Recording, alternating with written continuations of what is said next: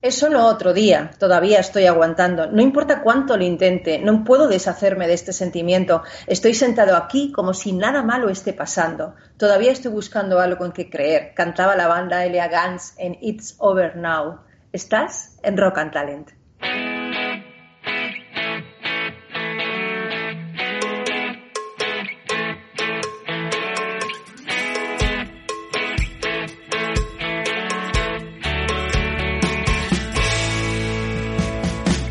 En Capital Radio, Rock and Talent, con Paloma Orozco.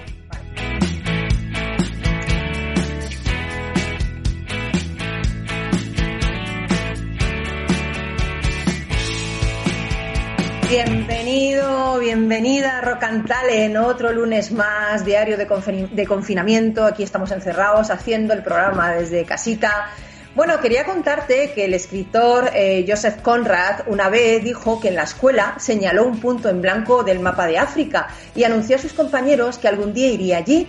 Todos los niños rieron pensando que lo que decía era una solemne tontería. Bueno, pues 18 años después, navegando el último tramo del río Congo, ya muy cerca de su destino, pudo decirse a sí mismo, este debe ser el lugar de mi osadía infantil. Había tardado, había tardado mucho tiempo, pero al fin ahí estaba en el lugar más remoto que lograba alcanzar, la propia infancia. Bueno, pues en su lápida se encuentran escritos unos versos de Edmund Spencer que dicen, el sueño tras el esfuerzo, tras la tempestad el puerto, el reposo tras la guerra, la muerte tras la vida harto complacen. Bueno, pues Joseph Conrad fue el paradigma de escritor aventurero, Hoy sería emprendedor y crearía su propia startup, como hizo nuestro invitado, Daniel Seijo, que es emprendedor, cofundador de Fuel.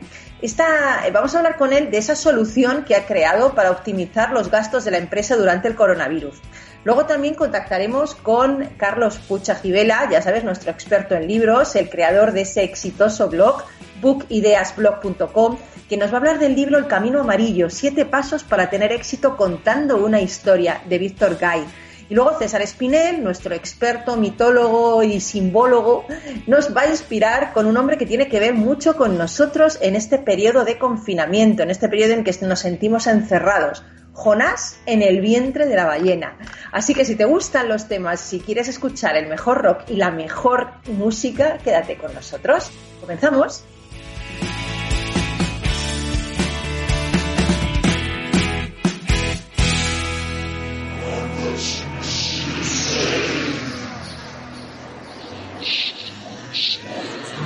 Rock and Talent, un programa para ti, para compartir, para sentir, con Paloma Orozco.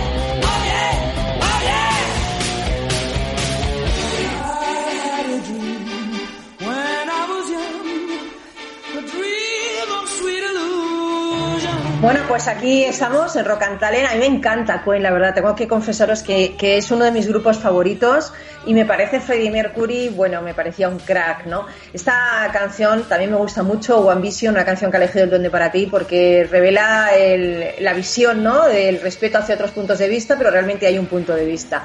Y bueno, con esta canción damos la bienvenida a Daniel Seijo, que es cofundador de Fuel y la verdad es que es un hombre con una amplísima trayectoria en el mundo de las startups, consejero delegado del Fondo de Inversión Cibeta, CEO de Meneame, con un montón de proyectos en marcha como el comparador quecochemecompro.com o la web diariomotor.com.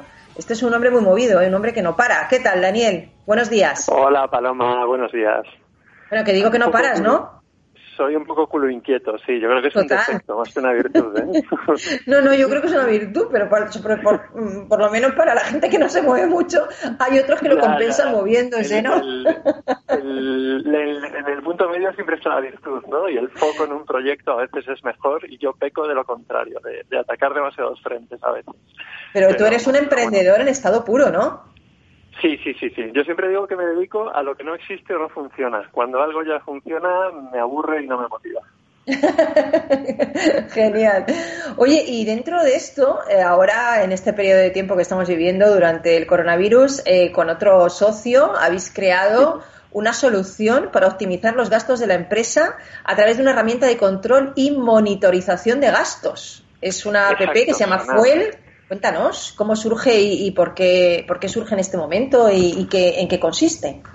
Pues mira, esto surge de, dos frentes, ¿vale? El, bonito de contar, eh, que es una, un estudio eh, realizado sobre todo por mi socio a lo largo del año pasado, entrevistando a más de 50 empresas, en, las que eh, les preguntábamos a los fundadores cuál es tu mayor marrón que te comes en el día a día en cuanto al proceso de la empresa, ¿no?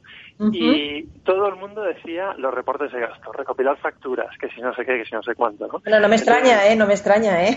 es el mayor marrón. Es que, es que es algo que, digamos, no, el, problema no hay que venderlo, porque todos lo tenemos, ¿no? La segunda línea es mi experiencia de frustración de perder tickets durante 15 años que llevo con la empresa. De, ese proceso de, que dices, Dios mío, tiene que haber algo eh, más sencillo. Y eso es un poco el, origen de Fuel. Oye, pero está genial, ¿no? Porque, porque realmente yo he estado leyendo un poquito lo que hacéis y veo que se puede ahorrar una empresa muchísimo tiempo y dinero con esto, porque en vez de estar ahí pasando una hoja Excel, que es que parece antediluviano, yo creo que, es algo que, que puedes hacer que que tu equipo esté en otras cosas que no en la hojita de Excel, ¿no? Sí, hay estudios que dicen que mm, dedicamos, bueno, la, gente que tiene que hacer reportes de gastos dentro de una empresa dedica unas 54 horas al año en, pelear tickets, básicamente.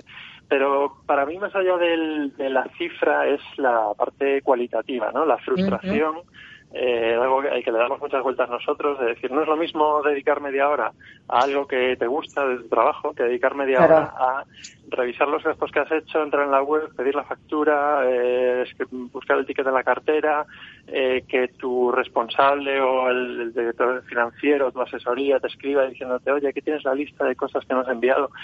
Es un tema cualitativo del tiempo, ¿no? Si fuese media hora eh, a la semana o una hora a la semana haciendo otra cosa no, no habría problema, pero yo creo que es algo que, que te da tiempo para la productividad dentro de la empresa o, siendo realistas, para estar en cervezas con tus amigos cuando podamos volver a eso. Exactamente. Oye, y cuando vosotros creasteis Fuel, ¿había otras empresas que se dedicaban a esta gestión de gastos? ¿En qué os diferenciáis si existe otras empresas? Pues mira, hay, hay un montón de aplicaciones eh, que recopilan los tickets, ¿vale? ¿Cuál es nuestra, nuestra principal diferenciación? Que nosotros somos los emisores de la tarjeta. Eh, funcionamos con cualquier banco que tenga la empresa, somos compatibles, digamos, no se tiene que dar de alta en, otra cuenta, pero eh, nosotros tenemos el control de la tarjeta. Entonces, ¿qué ocurre? La tarjeta, perdóname, es una tarjeta corporativa, ¿no? Sí, es una tarjeta para empresas, sí. la principal diferencia es que eh, nosotros, eh, digamos, tenemos un listado de los cargos que se han hecho con esa eh, con esa tarjeta. Por tanto, te podemos decir en la aplicación, oye, te falta el ticket de esta, de esta, de esta. Cosa que normalmente ocurre cuando a final de mes o final de trimestre el responsable financiero de la empresa o la asesoría revisa la cuenta del banco y dice, vaya, aquí hay tres cargos que no sé lo que son. Entonces, el tener esa información de forma proactiva cambia un poco el, el juego, ¿no? Se convierte casi en una gamificación de decir, oye, en vez de guardar el ticket y luego pasarlo, pues le haces la foto en cuanto en cuanto haces el, gasto y eso ya eh, lo añades la categoría y ya queda ordenado y te olvidas, ¿no? Y si tienes alguna pendiente, pues la aplicación eh, puedes ver cuál tienes pendiente.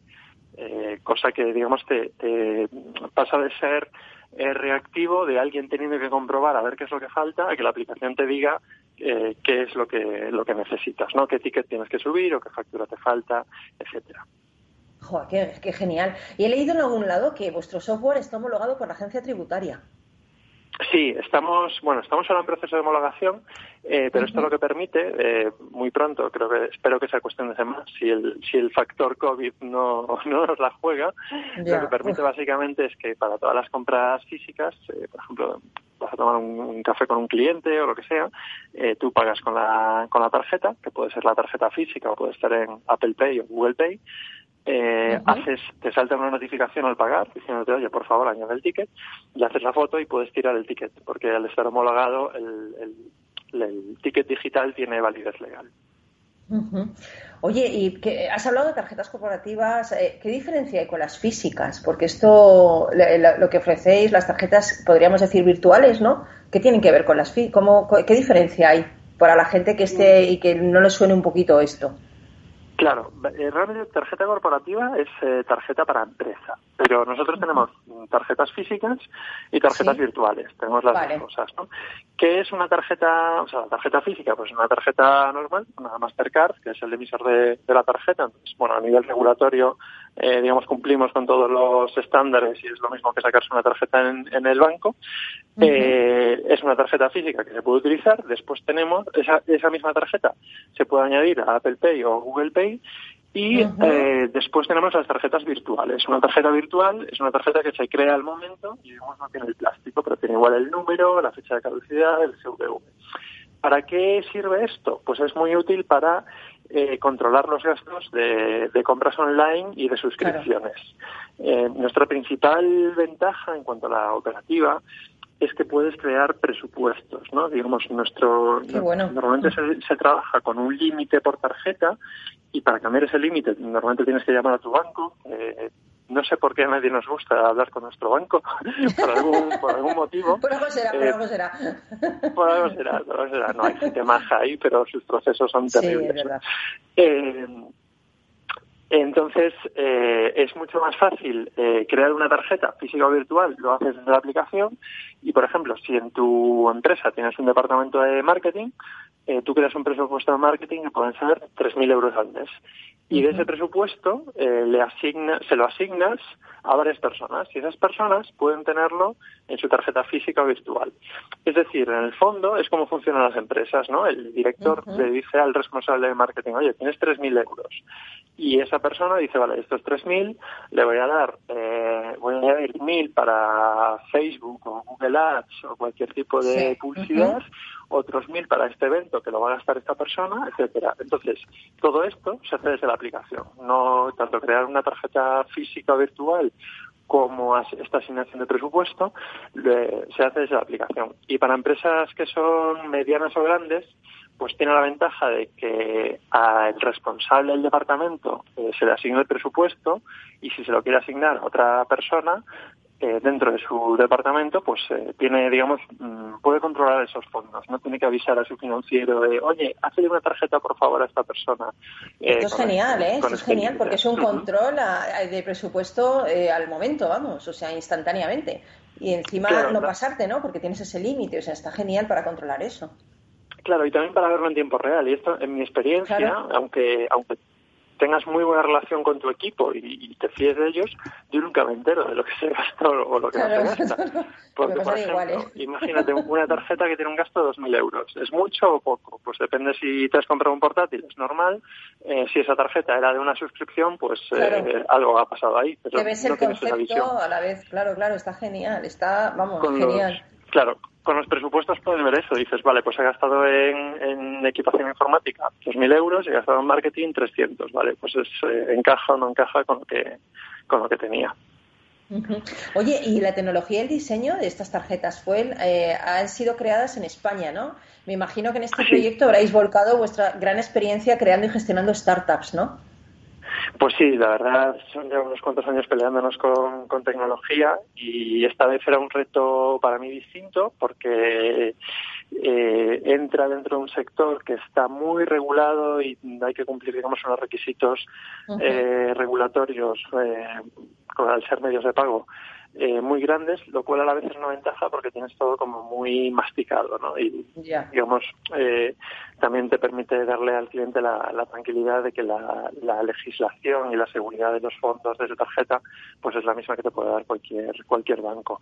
Eh, después, a nivel tecnología, pues sí, hemos intentado que, sea, digamos, lo más avanzado, sobre todo en, en usabilidad, que es de lo que de lo que carece muchas veces las soluciones más tradicionales de banca, ¿no? Que es algo, eh, vamos, mm, que la web del banco normalmente suele ser un poco rollo o cuando es bonita no te deja hacer cosas que realmente son las que te gustaría hacer. como exacto, más personalizado. Oye, y también, Daniel, estáis buscando una nueva línea de negocio eh, que contribuya a la sostenibilidad, ¿no? Estáis, eh, todavía no lo tenéis en marcha, yo me lo han chivado por ahí, es una primicia, pero estáis buscando financiar un proyecto de descarbonización del Amazonas. Ahí en nada. Sí, a ver, a ver, a ver. Con todo esto. Eh... Me lo han chivado por ahí, ¿eh? Que lo estáis intentando. Sí, sí, sí, sí, sí, Eduardo, mi socio y yo, eh, la verdad es que pensamos que, que nos gustaría hacer algo que tenga un impacto positivo, ¿no? Y más allá del, de la parte de, marketing y, prensa, que queda muy bien decir que haces algo, lo que pensábamos es, no, queremos que tenga un impacto de verdad, que nos lo creemos nosotros, que siendo muy críticos nos creemos que estamos haciendo algo positivo, ¿no? Entonces, eh, ¿qué hemos planteado? Bueno, primero dentro de la empresa pues intentamos eh, ser sostenibles dentro de lo que cabe, que por ejemplo las tarjetas son de plástico biodegradable certificado, lo cual está bien, pero en el fondo eso es no estropear más el mundo. Tampoco estamos haciendo nada positivo hasta ahí. ¿no? Y lo que pensamos es eh, cómo nuestro propio modelo de negocio podría apoyar un sistema eh, que digamos mejore mejore las cosas y en este en este proceso de casualidad en un evento del Parlamento Europeo conocí a Eugenio del IT Humanity que tienen un proyecto súper chulo que lo que hacen es, eh, básicamente, venden en, en, España, bueno, en Europa, eh, productos de energía solar, es decir, lámparas, cargadores, etcétera, y con los ingresos que obtienen, eh, venden unas pequeñas lámparas LED que son lámparas solares para el Amazonas, que eso tiene un doble, un doble efecto. Es que hablo con una pasión de este proyecto como si fuese mío, porque la verdad me, me, encanta y eso que no. Es que es genial, es genial tienes que traer a Eugenio, ya solo te digo eso. Sí, sí, sí, no, no, ya he invitado, invitado, Eugenio ya está invitado. Total, total. Con esto consiguen que en el Amazonas normalmente para tener luz queman queroseno y esto provoca un montón de enfermedades respiratorias, provoca eh, emitir CO2 en el, en el Amazonas, etcétera. Y además esta solución es más barata para ellos. Eh, consiguen financiársela y eh, pagando un euro al mes, la lámpara cuesta unos 10 euros, ellos digamos la venden al, coste que les cuesta a ellos fabricarla, eh, pagando un euro al mes al final eh, gastan menos que lo que tienen que pagar con, con queroseno. Y mm.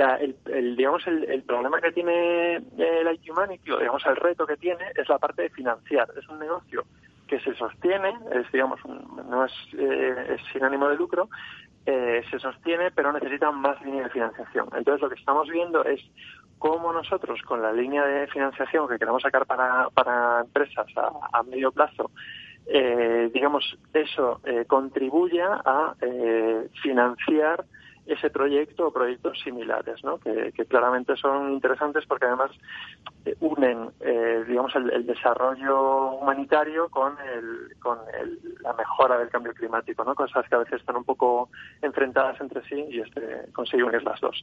Y eso es un poco el boceto que tenemos en la cabeza de, cómo, de cómo contribuir un poquito a, hacer las cosas mejor. Qué bueno, madre mía, tú como sigas pensando, no sé, te, eh, vas a encontrar la vacuna para el COVID-19. No, ahí, ahí, no.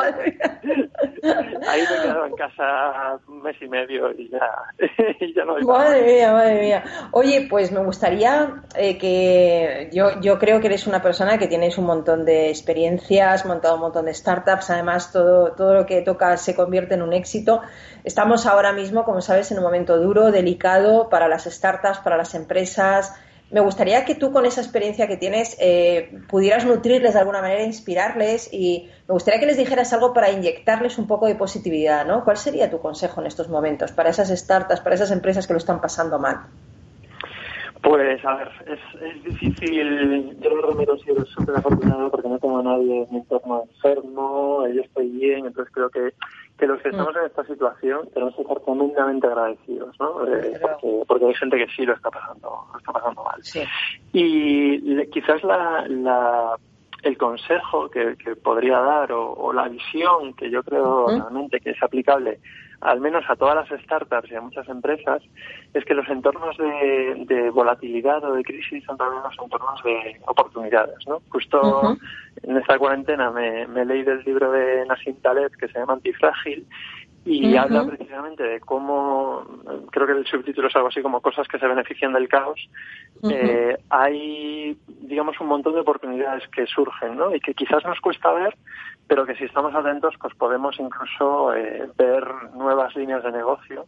Y, por ejemplo, para Fuel, pues obviamente nos ha perjudicado mucho esta situación, pero por suerte, al estar empezando, pues también podemos enfocar el producto a todo lo que es eh, el teletrabajo, el entorno digital, etcétera. Claro, ayudar un poco en eso, claro. Por ser eh, por ser realistas, hay empresas que les va a costar más porque están más maduras y tienen una línea más eh, más encaminada, pero todo lo que sean startups, yo creo que, que una startup se beneficia del caos, ¿no? en el sentido positivo de decir, hay oportunidades porque hay nuevos problemas que resolver y creo que es ahí donde nos, nos tendremos que fijar todos. Qué bueno, pues oye, me ha encantado, Daniel, me ha encantado. Eh, es un libro que sacamos aquí, que Carlos Pucha Gibela comentó, Antifrágil, y la verdad es que, está bien. Oye, pues, pues nada, yo te agradezco un montón que hayas estado con nosotros, que nos hayas atendido y que, y bueno, yo te dejo libre para que empieces a seguir cambiando el mundo. para que bueno, intentando, evitando papeles innecesarios, dolores de cabeza a la gente, en fin, estas cosas que, que fue creo que consigue. Así que te mando un abrazo inmenso y eh, te, pido que te cuides, que cuides a la gente que tienes al lado y te esperamos para cuando tú quieras. Daniel. Pues genial, Paloma, un placer y, encantado de, estar con vosotros cuando queráis. Muy bien, hasta siempre. Chao. En Capital Radio, Rock and Talent, con Paloma Orozco.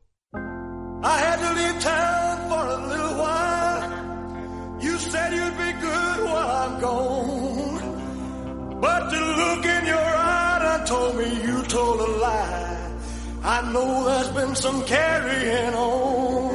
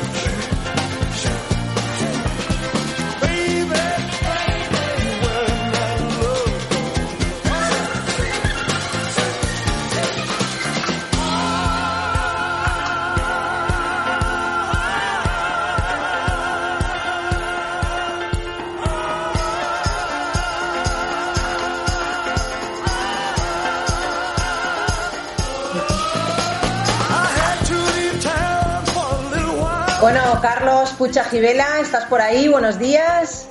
Aquí estoy de nuevo, encantado de estar otra vez contigo y con el programa y, los, y la audiencia. Oye, que mira qué canción te hemos puesto, Elvis Presley, ¿eh? ¿Cómo? Que te hemos puesto Elvis Presley para saludarte. Sí, sí, sí, me encanta, me encanta. Es uno de mis cantantes favoritos, sin duda. Aunque tú eres más de Queen, ¿no? Como yo. A mí me gusta Queen, me gusta Bruce Springsteen, me gusta U2, la verdad es que me gusta mucha gente. ¿eh?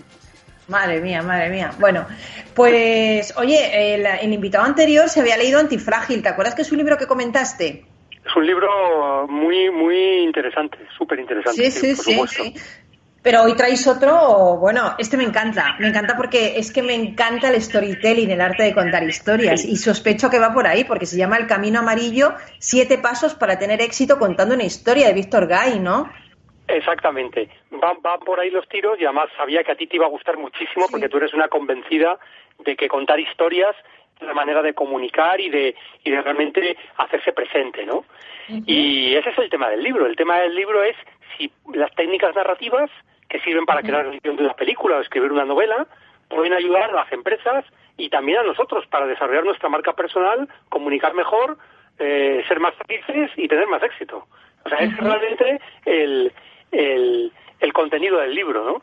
Y uh -huh. bueno, pues Víctor Gay, que la verdad es que es experto en temas de ayudar a otros a, a utilizar los conceptos narrativos, pues lo que plantea en el libro eh, son siete pasos para poder hacer esto. Y, a, y solo voy a comentar algunos de ellos. Pues, por ejemplo, los conceptos básicos del storytelling, que los rasgos que comparten las buenas historias son una historia de cambio, donde se produce uh -huh. un cambio a lo largo de la historia, una transformación, empatía con los personajes, con, con, la, con la historia, valores universales y transmitir una sola idea, que yo no sé si tú estás de acuerdo aquí con esto, Paloma, pero es importante que la historia tenga una idea principal. Como una moraleja, ¿no? Como una algo aquí en clase, un mensaje principal, ¿no? Una moraleja. Exactamente, eso, es un mensaje principal para poder concentrarnos en eso, ¿no?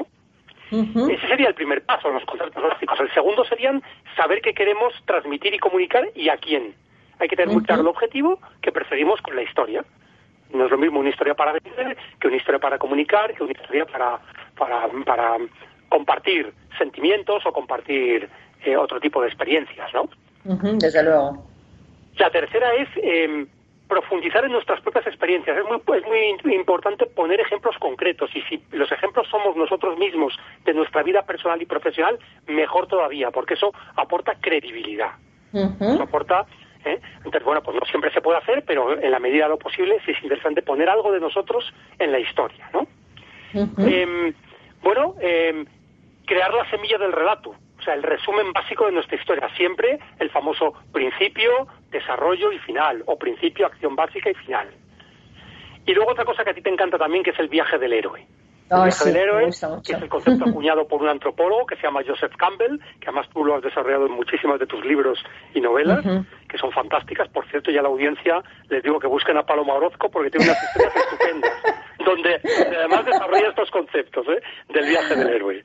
Y, bueno, bueno, vaya promoción héroe... ¿eh? que me estás haciendo, ¿eh? vaya promoción. Ya, pero es que es la verdad, o sea, es que cuando alguien se lo merece, pues hay que decirlo. Bueno, bueno.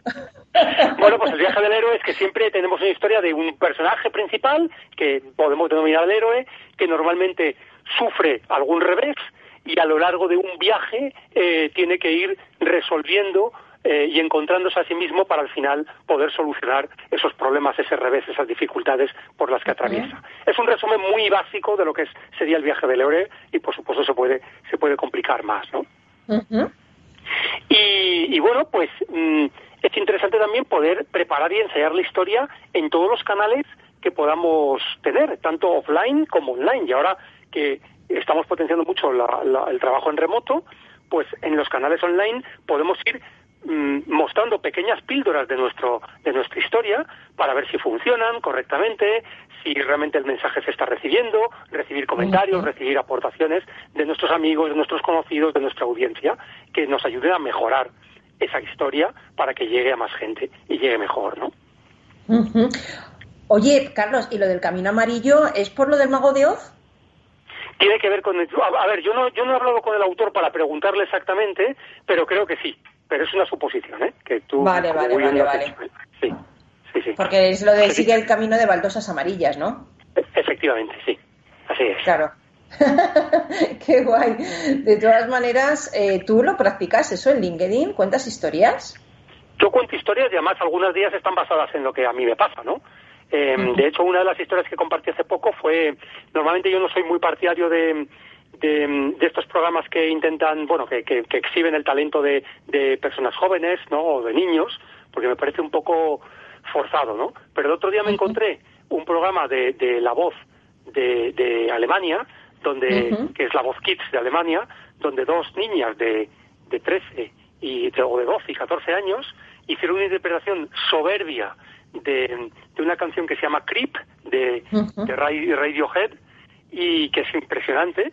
Y entonces lo que hice fue compartir esto que me había pasado a mí, de que me había sorprendido con, con el resto de mis seguidores en LinkedIn, ¿no? Y la verdad es que esa, esa historia que publiqué mm, lo vieron 10.000 personas, o sea que realmente tuvo bastante impacto porque estaba compartiendo una historia que me había sucedido a mí, ¿no?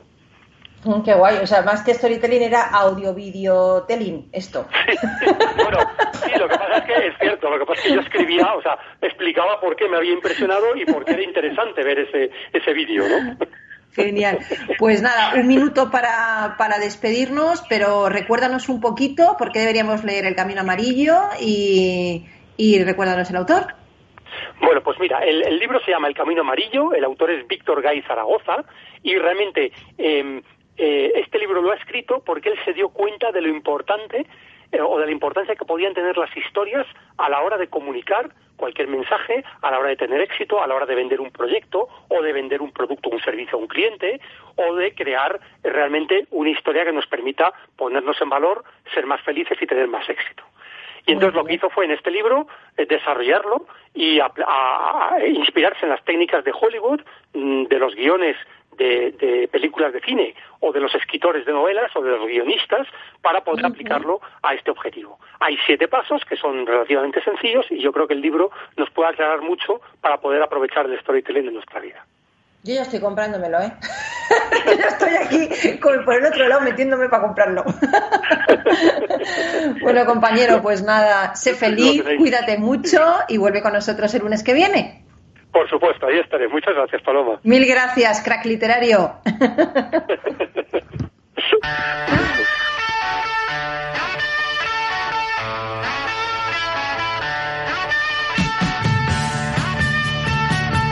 Rock and Talent con Paloma Orozco.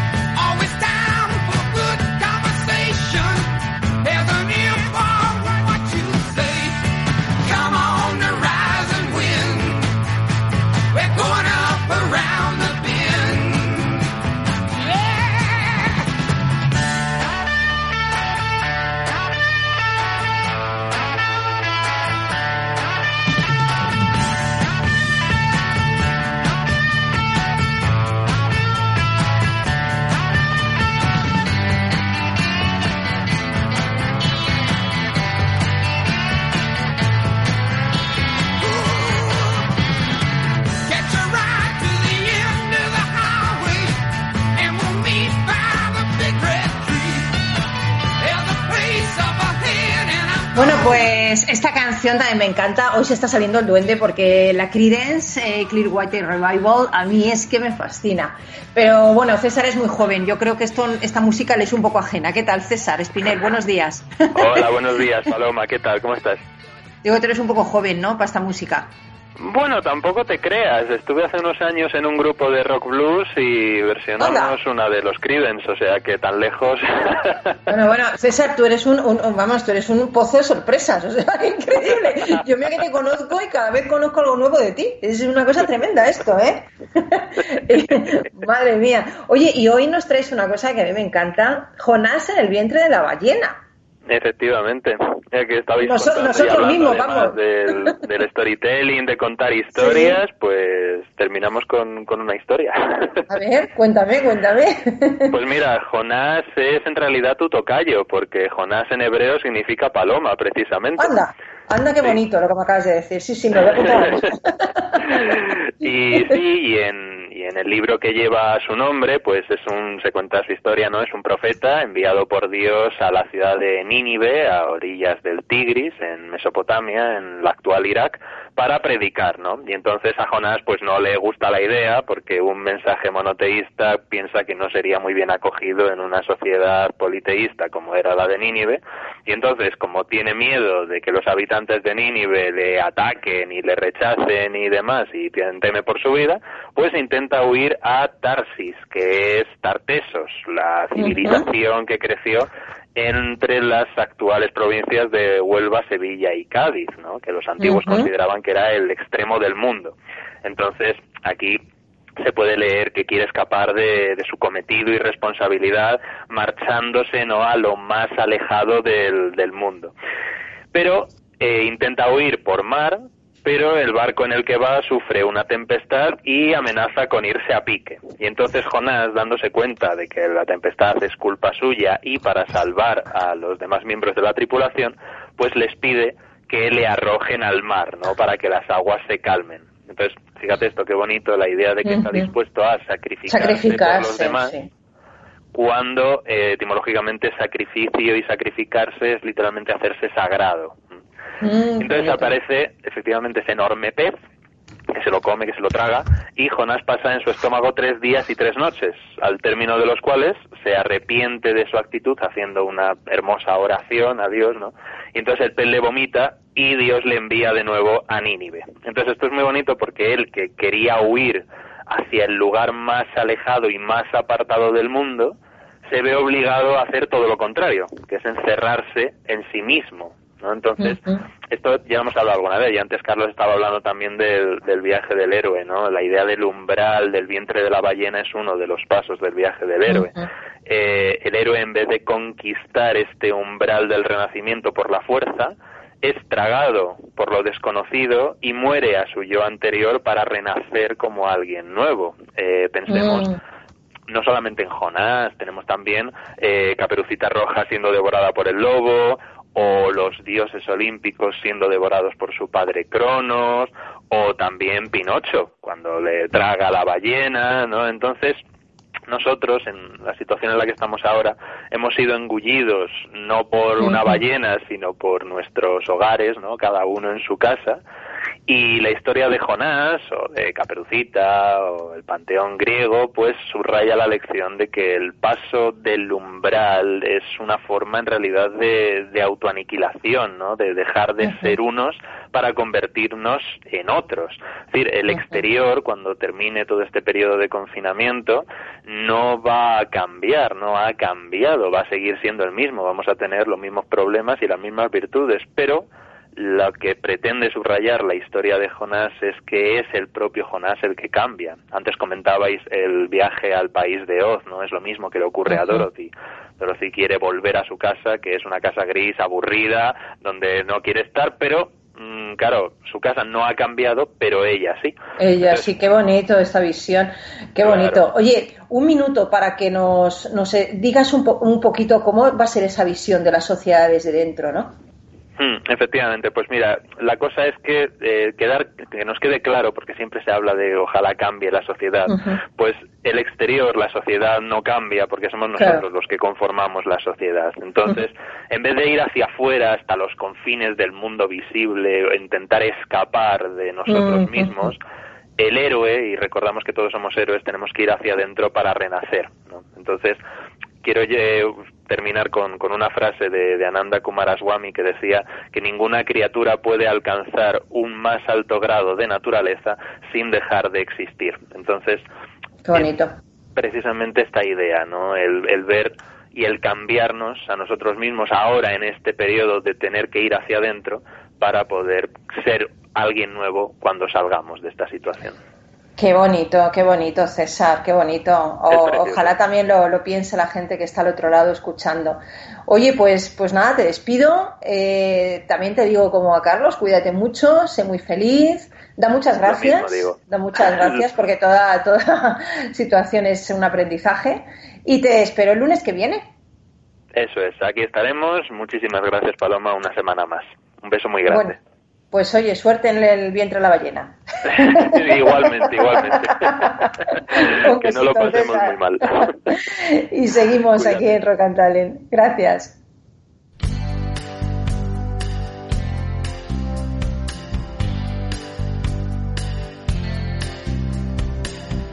You and me,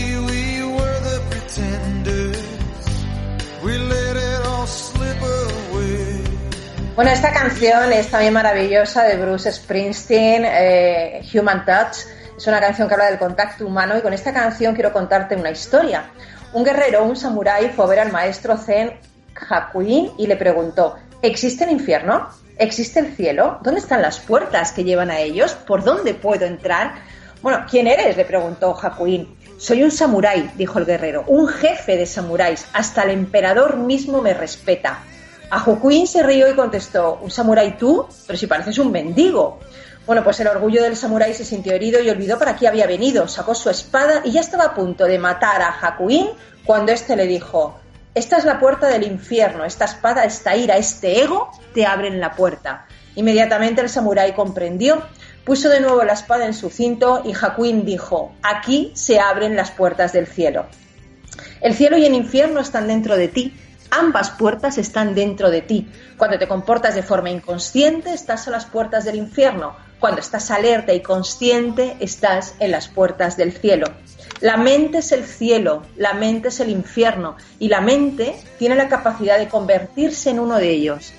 Pero la gente sigue pensando que existe en alguna parte fuera de ellos mismos. En fin, yo también pienso que el cielo y el infierno no están al final de la vida, sino que están aquí y ahora. A cada momento las puertas se abren. En un segundo se puede ir del infierno al cielo o del cielo al infierno. Pero nosotros tenemos la capacidad de hacer un cielo para nosotros dentro del propio infierno, a lo mejor que estamos viviendo. Solo se trata de cambiar nuestra mente. Bueno, pues nosotros nos vamos, pero volveremos el próximo lunes, así que si quieres nos vamos por aquí eh, y nos veremos por aquí. Así que un abrazo de todo el equipo que hace Rock and Talent y no te olvides de ser feliz y sobre todo no te olvides de abrir siempre tus puertas del cielo. Un besito muy fuerte, amigo, amiga, que te queremos un montón, que no estás solo, estamos contigo, cuídate mucho y volvemos el lunes que viene. Besitos, chao.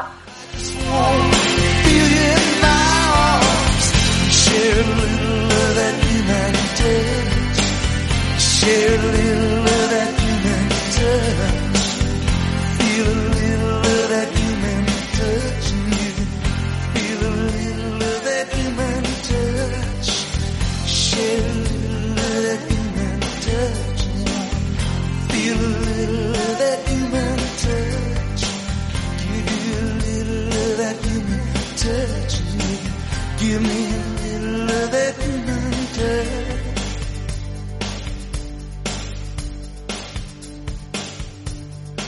Rock and Talent, Capital Radio.